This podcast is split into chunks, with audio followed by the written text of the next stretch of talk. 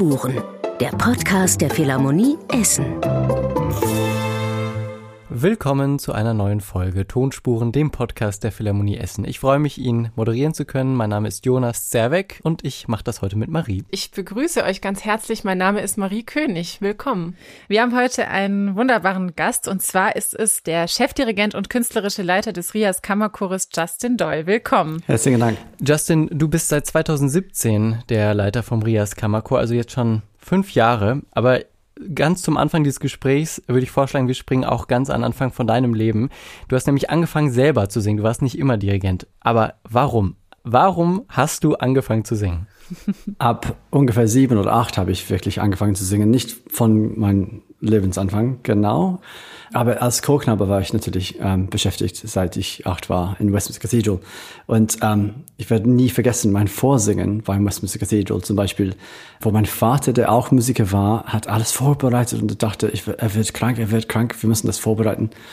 Und deswegen haben wir immer noch ähm, auf einen kleinen Cassette-Tape so ein ähm, Halbtonleiter, äh, Chromatic Scale, über zweieinhalb Oktaven, sowas Entsetzliches, ganz langsam mit sieben. Und das ist, das haben wir eben noch zu Hause. Und das, ja, das ist meine erste Erinnerung. Aber auch bei diese Vorsingen habe ich komischerweise Papagenos Aria von Zauberflöte gesungen, mhm. als Chorknabe. Ich weiß nicht wieso, fragt mein Vater. Oh wow. Das ist, also das scheint mir krass. Ich habe es nie gesungen, ich bin aber auch kein Sänger, ich weiß nicht. Aber macht man das als in dem Alter, 7, 8, äh, klär mich auf, ist das normal, dass man das in dem Alter schon singen kann? Überhaupt nicht. Also normalerweise wird jemand okay. ein, so ein äh, Kirchenlied als äh, Vorsingen mit, mit 8 oder 7 äh, vorschlagen. Aber ich, ich habe es auf Englisch gesungen. Now tell me, did you ever see... In mein, my, my boy's voice, you know, meine Jungstimme. Ja. Ja. Um, ähm, und das heißt, der Chordirigent, also der Dirigent da in Westminster Cathedral hat so viel Spaß gehabt bei diese Vorsingen.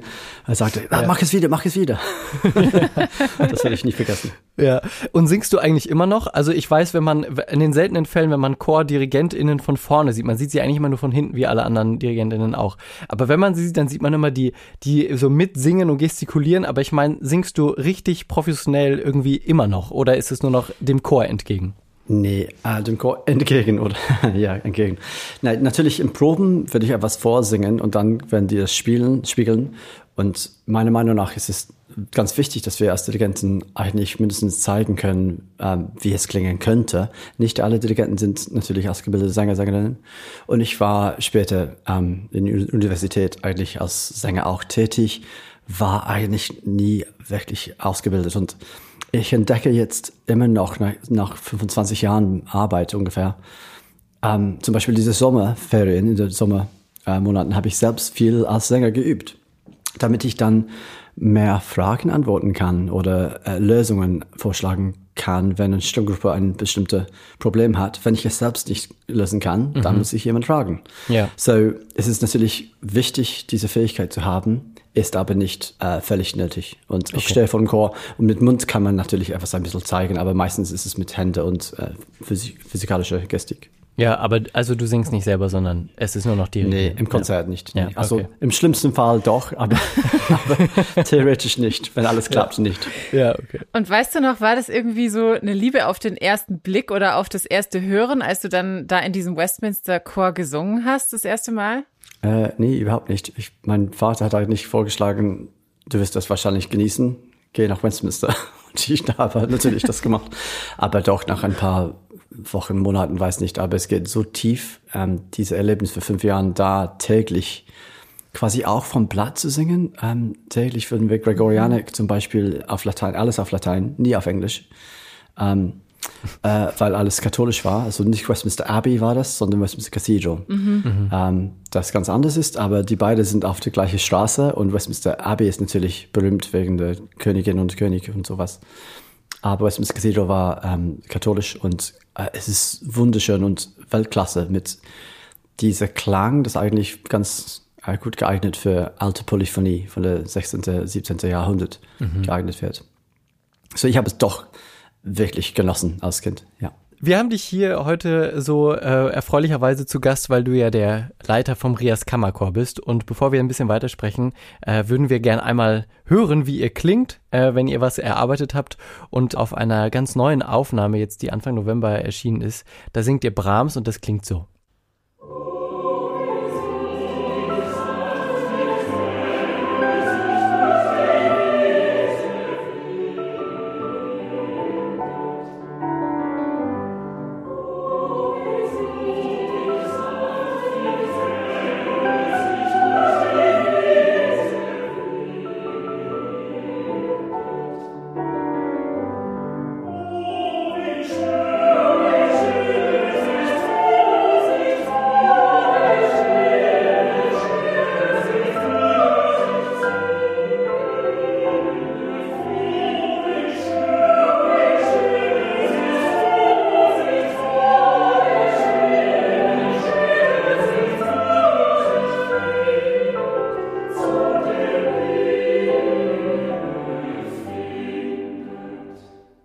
Das war ein Ausschnitt aus den Liebeslieder-Walzern. Wunderschön. Ich finde, bei Walzer kann man ja auch mal in dieses 1, 2, 3 und dieses Schwere kommen. Und ich finde, der Rias Kammerchor singt es total leicht und irgendwie flüssig und trotzdem warm. Also eine sehr schöne Aufnahme, wie ich finde. Ganz toll. Herzlichen Dank dafür. Ich finde, genau das ist unser Ziel, dass es nie in drei klingen soll, sondern in eine große Vier. Einfach eins, eins, eins, zwei, zwei, zwei, Ja. drei, drei und weiter immer so diese langfristige Bogen dastehen. Ähm, und natürlich ist es eine Reihenfolge von drei, ist nie einfach auf, aufzuführen, aber deswegen haben wir auch dazwischen ein paar Sorbets mit die ungarische Tänze von Brahms auch eingeschoben, ähm, die nicht immer natürlich in drei sind. Äh, wir zeichnen diese, Ja. diese Podcast-Folge über Zoom auf. Also wir unterhalten uns über Zoom und es war gerade eine große Freude zu sehen, dass du angefangen hast, als die Musik losging, zu dirigieren. Äh, eine Nee, große das Freude. Dirigieren war es nicht, das war Klavier. Ach so, ähm, du hast Klavier nachgespielt. Nein, aber also Ja, ich, ich ja, muss, ich war an dein Dirigat erinnert, ähm, weil das, da hast du auch so flüssige Bewegungen. Also wenn man dich in Videos sieht, ist es so eine wunderschöne Bewegung. Ich wollte dich auch fragen, warum du nicht äh, Tänzer geworden bist oder Armtänzer oder so, weil das so wunderschöne, also das ist jetzt wirklich Lob von, also ich weiß, eigentlich sollte ich sagen, ich finde toll, was du für Musik machst und das ist jetzt, das ist jetzt das erste Lob in der Folge. I'm sorry, aber ich finde wirklich, dass du dich wirklich toll dazu bewegst und es war gerade wieder und es ist eine große Freude für mich gewesen zu sehen, Also- dass du hier Klavier gespielt hast. Jonas, herzlichen Dank dafür. Ich, wenn, wenn ich wüsste, dass Armtänze äh, so ein, ein Fach wäre, dann würde ich das weitermachen. Also genau das ist es. Äh, tänzerisch ist es eigentlich, weil was ist Tanz? Es ist nur unser Körper zu nutzen, etwas ähm, zu übertragen oder mitteilen. Und äh, genau das machen wir als Künstler, nicht nur Dirigenten, sondern auch ähm, ein Geiger zum Beispiel spielt hin und her und, und es gibt die kleinen ähm, Bewegungen, auch wenn die sitzen beim Spielen. Ähm, Musik muss durch unser Körper einfach schwimmen irgendwie. Und als Dirigent haben wir diese Gelegenheit, mit einer körperlichen Sprache etwas zu empfehlen oder zu übertragen. Ich merke jetzt zum Beispiel in diesem Zoom-Bild, dass ich mit Händen immer noch rede, weil ich übertrage. Ich habe auch eine Dirigentin, Freundin, die in Amerika tätig ist und die spricht immer mit beiden Händen gleichzeitig und spiegelt alles.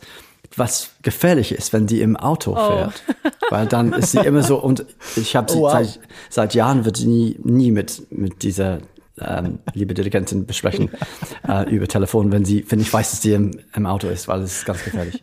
Aber äh, genau, es ist nur eine Sprache und man muss natürlich etwas zu sagen haben hinter Ja. dieser Sprache, sonst ist es nur Wurscht, es ist nur Bewegung, Geräusch.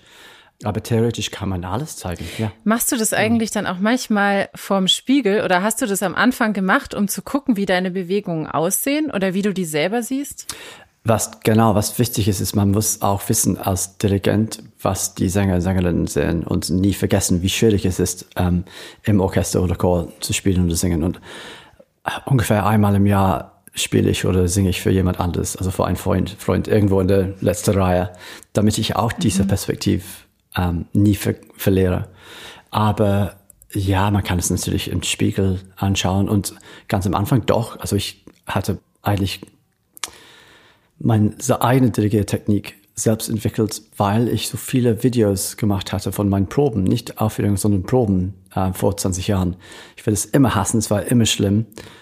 Aber wenn ich denke, ah, der Orchester reagiert so, äh, wieso? Und dann gehe ich an meinen Delegat und es ist klar zu sehen. Ah. Meistens sind wir schuldig. So, dann hat man auch dieses Gefühl, wenn etwas klappt, hört man es sofort. Und wenn es nicht klappt, muss man dann etwas anderes überlegen oder ausprobieren. Aber es ist genau wie Wörter. Wenn ich auf Deutsch rede, wenn es zu schnell ist, kommt alles schnell raus und ich habe keine Zeit mehr, das zu retten danach. Ähm, auch auf Englisch. ähm, aber mit Händen ist es genau das Gleiche. Es ist nur ein Grammatik, äh, Syntax, Wortschatz, es ist alles das Gleiche. Also man muss im Voraus eine Idee haben, was man sagen will. Und dann machen die Hände nach 20 Jahren oder so ein bisschen auf Autopilot. Ähm, aber man, man kann es auch, also ob man das unterrichten kann zum Beispiel, ist immer eine große Frage. Ich finde, man kann eine Sprache von bestimmten Studierenden entwickeln, aber die müssen schon etwas selbst haben und ihr eigenes eigentlich. Mhm. Ja so ein bisschen als Hintergrund äh, für alle, die sich noch nicht so viel mit dir auseinandergesetzt haben. Du, du bist jetzt hier als Chordirigent, aber du dirigierst noch viel mehr. Also du machst auch Oper, du dirigierst auch Orchester ähm, und äh, das vielleicht so als kleine zeitliche Einordnung sozusagen. Ähm, 2006 hast du als Dirigent eigentlich so richtig durchgestartet. Das steht so in deiner Biografie, so, so erzählst du es über dich selber. Das war der Durchbruch bei einer, bei einem Wettbewerb in Barcelona ähm, und hast seitdem ja auch mit ganz verschiedenen Orchestern gearbeitet. Du arbeitest viel mit der Akademie für Alte Musik Berlin, mit der ihr auch nach Essen kommt, ähm, aber auch dem Finnish Baroque Orchestra, also auch ziemlich viel alte Musik. Äh, warum hast du überhaupt angefangen zu dirigieren? Also hat dir das Singen nicht gereicht? Also warum, warum die Perspektive wechseln? Also als Sänger ist man als jung bis zwölf oder dreizehn wirklich hat man eine Stimme und dann geht alles in die Hosen. Ja, und Mit dem bei mir war dieses Stimm, ja, dieses Stimmbruch bei mir war so, dass ich eine große Lage hatte und dann allmählich wird es vermindert und dann kam es unten, unten, unten und dann gab es keine Stimme mehr. So für zwei Jahre in der Schule. Also ein, ich glaube, ein Semester musste ich Tenor singen, da ich vom Blatt singen könnte, mhm. war überhaupt kein Tenor. Mhm. Hat das bedauert und danach ähm, hatte ich eigentlich nicht gesungen, vor allem mindestens ein Jahr. Ich war Cellist eigentlich. Ja. Und damals hatte ich immer gesagt, nee, ich möchte kein Musiker sein, ich würde gerne Musik genießen äh, und etwas anderes machen, wie zum Beispiel im Radio zu arbeiten oder als ähm, Rechtsanwalt zu arbeiten. Was ist interessant ist, aber dann könnte ich Musik als Hobby haben. Aber immer war es so, dass Musik einfacher als alle anderen Optionen war. und ich bin wahrscheinlich grundsätzlich faul und hat entschieden, dann in Cambridge äh, für Musik mich zu bewerben, statt was Normales. Und, ähm, und da, ja, wie gesagt, dann, dann war ich eigentlich Cellist, hatte ein bisschen gesungen und hatte entschieden, aha, aber King's College Cambridge ist auch schön. Mhm. Und dann entschieden, doch da mich zu bewerben als Sänger auch hat eigentlich wie ein Esel für drei Jahren gesungen. Ähm, pff, das war schlimm. Aber wie gesagt, ich könnte alles lesen und dann musste allmählich schrittweise als Sänger mich entwickeln. Aber eigentlich war ich dann in Cambridge als Student mit Orchesterdelegieren sehr beschäftigt und mhm. ich habe angefangen, meistens, weil als Cellist hat man mehr Zeit als als Geiger. ähm, die haben mehr Töne, wir haben nicht so viel und deswegen hat man mehr Zeit zu hören, anzuhören, sorry. Und ich würde oft eine kleine Partitur an meinen Füßen haben in einer Orchesterprobe, um zu entdecken, äh, wieso klappt das nicht? Äh, okay, es liegt an die. Oder da gibt es ein Füßen, die merken das nicht, weil wir, wir spielen alle von einer Stimme ja. und man hat keine Ahnung, was, was los ist. Ja. Und nach mindestens einem Jahr habe ich immer dieses Gefühl, dass es gab natürlich Kommilitonen, die sehr begabt waren und auch andere, die viele Ideen und Wünsche hatten, waren aber nicht, wie kann man sagen, es war kein schönes Erlebnis, mhm. ja, die ja. zu spielen. Also es gab beide Ende. Und es gab in einem Konzert, ähm, habe ich bemerkt, also mhm. wow, für ihn will ich wirklich alles ausprobieren. Und er brennt für Musik und er, er merkt alles einfacher für uns auch als Musiker. Er erklärt alles und zeigt alles und, und in Proben auch mhm. uns mitbringt einfach. Der andere, der die andere Hälfte von dieses Konzert dirigiert hat, war so schlimm und äh, danach, ich möchte weinen eigentlich. Und wir, wir müssen alles als Musiker, als Orchestermusiker retten. Puh, ich werde es nie vergessen. Und danach kam ich draußen und dachte, okay, okay, also ich werde selbst ein bisschen reagieren, mhm. bis jemand mir sagt, aufhören. Und bisher hat niemand das äh, gewünscht. So, äh, ich mache es weiter. Und äh, wie gesagt, dann in Deutschland lieben wir diese Schubladen, Chordirigent, Operndirigent, Orchester. Es ist wurscht, ja. es ist nur ja. Musik zu delegieren. Und und mit Alt, Alte Musik bin ich jetzt sehr beschäftigt und in Helsinki bin ich für Alte Musik der Visiting Professor oder sowas. Aber vor zwei Jahren war ich Visiting Professor für Chordelegieren. So ist noch ein Schublade. ist, ist völlig wurscht. Ja, und ja. bevor ich hier war, habe ich ja acht oder zehn Jahren fast nur ähm, Open dirigiert. Und das war auch ganz schön. Weil dann ist man beschäftigt mit, mit Musiker und Stimmen. Und in Englisch heißt alle Musicians. In Deutsch, Deutsch ist es Musiker, bedeutet jemand, der die etwas Ja. spielt. Aber Sänger sind auch Musiker. Ja, Oder? Ja, aber trotzdem ist es doch bestimmt ein Unterschied, Orchester und Chor zu dirigieren, oder nicht? Also ich kann mir schon vorstellen, dass es unterschiedliche Techniken sind oder dass Sängerinnen und Sänger was ganz anderes brauchen teilweise, oder? Was? Also könntest du mir sagen, vielleicht genau was, was das Unterschied ist? Das ist jetzt fies, die Frage zurückzuspielen. Nee, aber tatsächlich habe ich mir im Vorhinein noch überlegt, ich singe selber im Chor und ich merke bei Dirigenten Riesenunterschiede, wenn ich merke, die atmen mit mir oder die geben Ja. mir bestimmte Bewegungen, dann, dass meine Stimme viel besser mitmacht. Ähm, Ja, aber im Orchester, wenn man Oboe spielt oder Horn spielt, muss ich auch sowieso natürlich. atmen, oder? Ja, voll. Also es gibt einen Unterschied, aber was ist das Unterschied? Vielleicht, hm, ich kann es dir nicht sagen. Ich habe noch nie ein Orchester dirigiert und ich spiele auch nicht im Orchester, deswegen weiß ich es Nee, nicht. also was stimmt, was, was sieht man auf einer Partitur? Was sieht man in der Was Partitur? fehlt? Naja, also das, was du, In, in was du vorhin gesagt hast, ist natürlich im Chor habe ich meistens ja alle Stimmen in den Noten. Ja, ja, klar. Ähm, und aber vorher, vor 300, 400 Jahren, war es so, dass auch Sänger, Sängerinnen würde nur eine Stimme Ja. haben. Ja, aber es ist nur Oh. Text. Text ist diese Antwort. Ah, Die so Lyrics. offensichtlich. Ja, Ja, Bei, klar. bei, siehst ja. du? Ja, ja, oder? Ja, exactly. Ja. It's such an, it's such an easy, also ich kann es doof. Ja, nee, ich bin Aber überhaupt so nicht oft drauf man- gekommen. Aber ich höre so viele komische ähm, Antworten, zum Beispiel Taktstock. Braucht Ah. man für Orchester, braucht man nicht für Chor, ist auch wurscht. ich arbeite ähm, mal mit, mal ohne und ähm, egal was für eine Besetzung, aber es, ist, es gibt ein, immer einen Grund dafür, für bestimmte Musik oder bestimmte Ensembles. Aber nee, es ist eigentlich Text. Und wenn ich vor einem Orchester steht und dann ein symphonisches Stück mache, oft ist es so, dass ich irgendwie fragen würde, okay, was, was ist dieser Text hinter dieser Melodie? Also wenn diese Melodie gesungen wäre, was wird es sagen? Wie viele Silben gibt es? Wo ist unser Ziel? Wo ist der Hauptsilbe? Was ist betont, was nicht? Wo ist diese Auflösung? Und ist es über Feuer oder über Träume oder was? Also so, es gibt nicht nur Text im Sinne von Aussprache und etwas, das damit mit Konsonanten gebunden ist, aber das ist auch wichtig, weil man kann zum Beispiel aus einer Blechbläser Stimmgruppe sagen, also bitte ein B statt ein M Konsonant. B ist mehr explosiv und M ist sanfter. Ähm, aber man kann auch zum Beispiel genau das gleiche mit Streicher sagen. So, damit wir wissen, wie diese Artikulation geht. So, mit Konsonanten ist es auch wichtig. Aber auf der anderen Seite gibt es etwas weiter. Wenn man etwas zu sagen hat beim Singen, wir werden einen Sinn auch übertragen, statt nur Text. Es ist dieser Sinn oder diese Poesie, das heißt diese Malerei oder diese Geschichte, das von einem Dichter zum Beispiel erzählt wird. Und das braucht man auch als Orchestermusiker oftmal. So, das heißt, die brauchen Farben oder Ideen oder ein Bild vor den Augen, wenn wir spielen auch.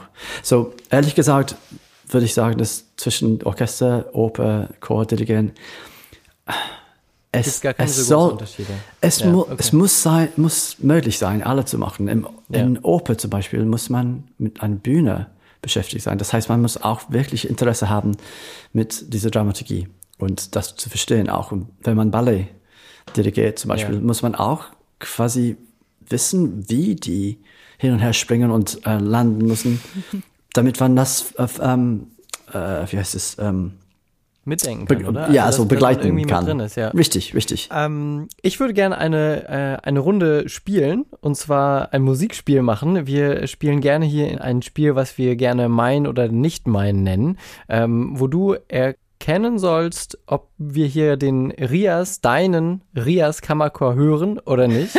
Das Du ist ein bisschen verdrehst die tricky. Augen. Du verdrehst die Augen. Äh, das ist ein bisschen tricky. Bevor wir das machen, erklär uns doch kurz, was ist das Besondere an diesem Chor? Nee, I only roll my eyes, weil das, das ist deutsches Humor hier jetzt. Ähm, äh, was, also Rias natürlich hat so eine, eine Wärme, ähm, allgemein als Grundlage. Also, aber ich, ich würde immer sagen, dass wir für alle Musik, alle Repertoire das ändern können. Also es ist Basis, Basis warm, Basis Schokolade. Aber ab und zu brauchen wir Schokolade mit Nüsse oder mit Minze oder mit ähm, also ganz dunkel oder mit Salz. Äh, sonst klingt alles sehr schön und immer, immer mehr schön. Aber bei Rias ist es so, dass die haben so eine Erfahrung mit, mit dieser Bandbreite von Repertoire.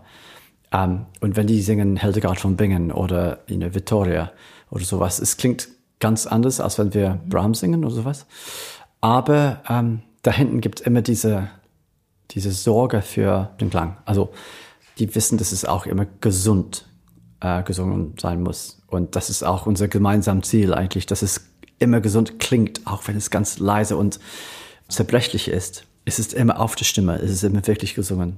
Meistens kann ich es erkennen, aber ich weiß nicht, ob ich das jetzt schaffe. Wir probieren es einfach aus. Ich spiele jetzt mal eine ähm, Aufnahme ein und du sagst einfach, was du dazu denkst.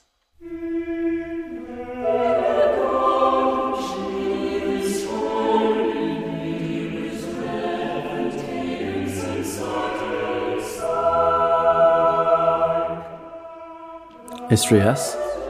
Ja, ist richtig. Aber ob es meins oder Marcus Creeds, bin ich nicht sicher. Weiter?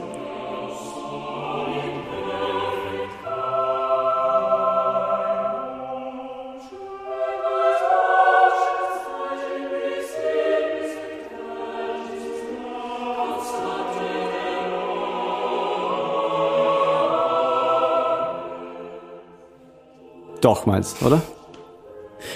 Ich mach mal aus. Ja, ich find's voll spannend, dass du gleich überlegt hast, ob es deins ist oder von Marcus Creed. Das Stück habt ihr nämlich, äh, oder hat der Rias Kammerchor zweimal aufgenommen und es ist tatsächlich Ja. äh, die mit Marcus Creed, die ältere Aufnahme. Ah, echt? 2002, glaube ich. Also ich glaube, auf Seite drei oder vier könnte ich bestimmt sagen, das ist bei mir. Ja, ich sag nur kurz zur Ergänzung, das war äh, Hymn to Saint Cecilia von Benjamin Britten nämlich. Ja, also Marcus ist super und wir beide wahrscheinlich machen genau, was Britten wünscht, weil er, Britten hat immer gesagt, oh, bitte meine Musik nicht interpretieren, sondern einfach alles, was ich geschrieben habe, mache. So, ähm, aber sehr schön, ich kenne diese Aufnahme auch ein bisschen und ähm, Ja. natürlich stammen wir von dieser, dieser, dieser Wurzel zusammen, ja. Hey, die Zeit vergeht wie im Flug mit dir zu sprechen. Ähm, wir haben irgendwie noch ganz viele Themen hier äh, aufgeschrieben, geskribbelt gehabt auf unserem Dings, wo wir jetzt gar nicht dazu gekommen sind. Es äh, ist so spannend, mit dir zu sprechen. Ich wollte eigentlich jetzt auf Händels Messiah kommen, weil das führt er ja am 13. Dezember in Essen auf. Ein, ein Werk, was, ja, also ich würde sagen, vielleicht das berühmteste Oratorium, was wir so in der Musikgeschichte haben, was wir immer aufführen. Ähm, und du hast in einem Video gesagt, dass es, äh, dass es dich eigentlich immer reizt, da auch noch was Neues zu entdecken. Ähm, was hast du in diesem, in diesem Werk, in deiner Beschäftigung mit diesem Werk neu entdeckt? Du hast es aufgenommen, 2020 schon ist die Aufnahme rausgekommen, in Vorbereitung auf diese Aufnahme. Was ist da für dich Neues? Hattest du so einen Aha-Moment bei diesem schon ja sehr bekannten Werk? Es gibt immer ganz tausend kleine Aha-Momente. Wenn man, also je mehr man macht, desto weniger man weiß. Und ich habe in meinen Partituren jetzt so oft tausend Fragezeichen statt eine Entscheidung. Weil es gibt kein Recht und Schlecht und es gibt so viele Möglichkeiten. Und natürlich haben wir jetzt diese Gelegenheit, ähm, nicht nur in Essen, sondern auch ähm, überall sieben Konzerte auf Tournee zu singen. Und das heißt, wir werden auch in alle Konzerte ein bisschen anders machen. Und ähm, das, also es gibt ein paar Stellen, die ich schon, ich weiß schon im Voraus, das können wir entwickeln, das können wir ausprobieren. Aber die Musiker und Sänger, Sängerinnen reagieren so schnell einfach, wenn ich es richtig zeige, dann würden die alles mitmachen, theoretisch, wenn es klappt. äh, und, und ich sage es ernsthaft, weil bestimmt weil es so bekannt ist oder berühmt ist, dürfen wir nie vergessen, wie erstaunlich dieses Stück ist. Ähm, es ist theoretisch zweieinhalb Stunden lang, soll aber nicht so fühlen oder klingen. Und ich glaube, wenn es wirklich gut aufgeführt ist, es ist ein, eine tolle Geschichte, auch wenn man glaub, glaubt es oder nicht. Und zum Beispiel, ich habe einmal ein Programmheft, nicht hier ähm, in Berlin oder Essen, habe ich ein Programmheft gelesen. Messiah has no plot. Oh. It is a collection of sacred reading oder sowas. Ich habe überlegt, echt, hast kein, keine Geschichte? Wirklich? Und man muss es wirklich dramaturgisch überzeugend ähm, machen und, und diese rote Pfade oder diese, diese Geschichte von Christ's Life durchtragen. Und das heißt, die Höherstellen, die tiefe Stellen, die uh, the Jeopardy, man sagt auf Englisch, dieser Risiko muss immer drin haben und diese Spannung, Entspannung. Das macht Händel und sein Librettos natürlich ganz, ganz gut. Aber was ich entdecke, ist zum Beispiel kleine Momente von Phrasierung. Man muss immer einen Grund dafür oder dagegen haben. Und zum Beispiel hatten wir heute eine Probe schon mit Leuten, die dieses Stück ganz gut kennen, aber die singen etwas, also eine Phrase war quasi auf Autopilot. Mhm. Und es hat mit einer kleinen Textänderung zu tun. Wenn man die Betonung ein bisschen anders hat, äh, ergibt es keinen Sinn oder einen and ganz anderen Sinn.